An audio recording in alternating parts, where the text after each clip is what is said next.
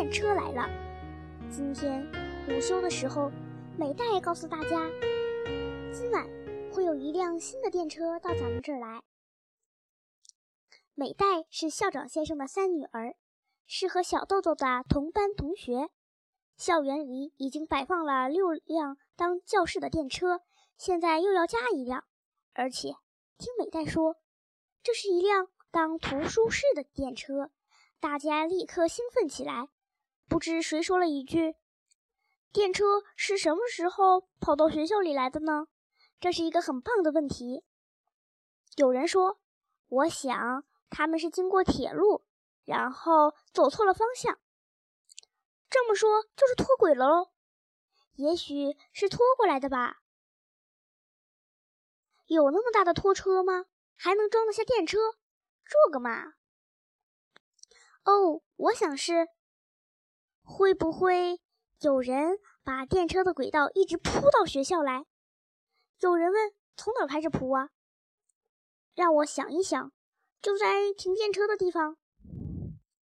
小豆豆虽然这么说，但心里觉得不是一个好主意，因为并不知道电车现在停在哪里，而且要是笔直的把轨道铺到学校来，那沿途的房屋什么的都要拆掉。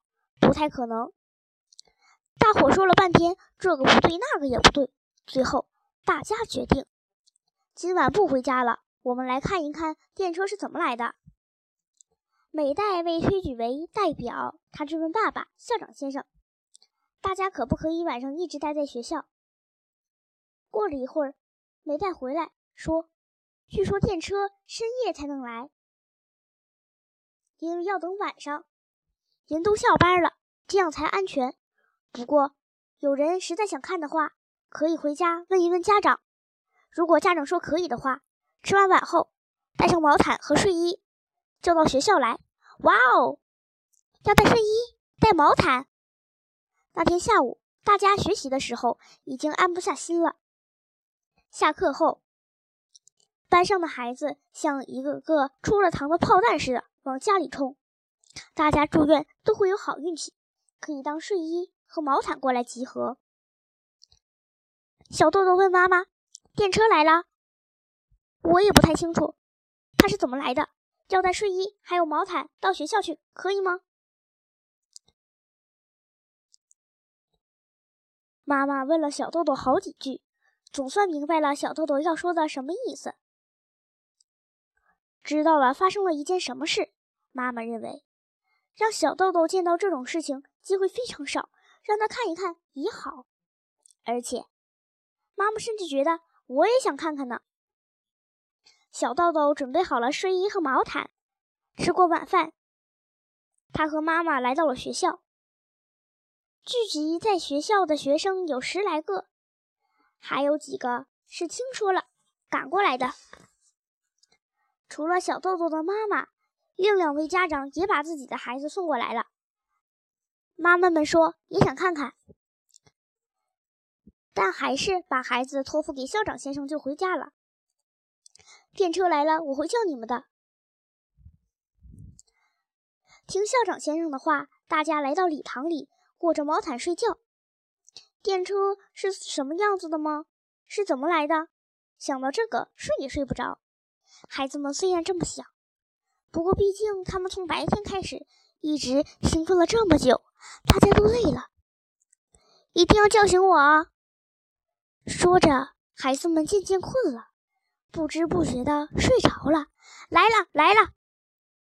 耳边听到了吵吵嚷嚷的声音，小豆豆一骨碌爬起来，穿过大门。这时候，电车正好停在。蒙蒙晨雾显出它巨大的轮廓，做梦一样，并没有什么电车轨道，就在普通的道路上，电车无声无息地驶了过来。小豆豆看着巨大的牵引车，他从来没有见过，他十分的激动。这辆巨大的牵引车缓缓地驶过黎明空空荡荡的街道，把电车运到了学校里。接下来的工作费了很大的力气。那时候还没有起重机，要把电车从车上卸下来，或者说挪下来放到校园的一角，真是一个艰难的工程。运送电车的大哥哥们在下面垫好了原木，让电车在上面一点点滚动。好好看看那个叫做滚轴，利用滚动就能推动这么大的电车。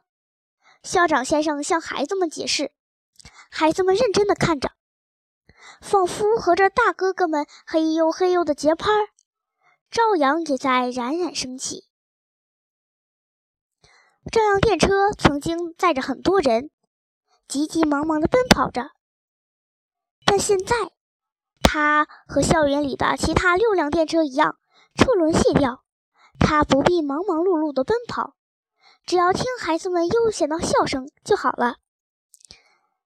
孩子们穿着睡衣，在清晨的阳光里，亲眼看到这幅景象，他们感觉到很幸福，一个个欢呼雀跃，扑到校长先生身上，搂住他的肩膀和胳膊。校长先生被孩子们弄得摇摇晃晃，高兴地笑起来。看校长先生的笑脸。孩子们更加活泼了，也嘻嘻哈哈地笑起来。每个人的脸上带着一份笑容，大家永远也不会忘记这快乐的一刻。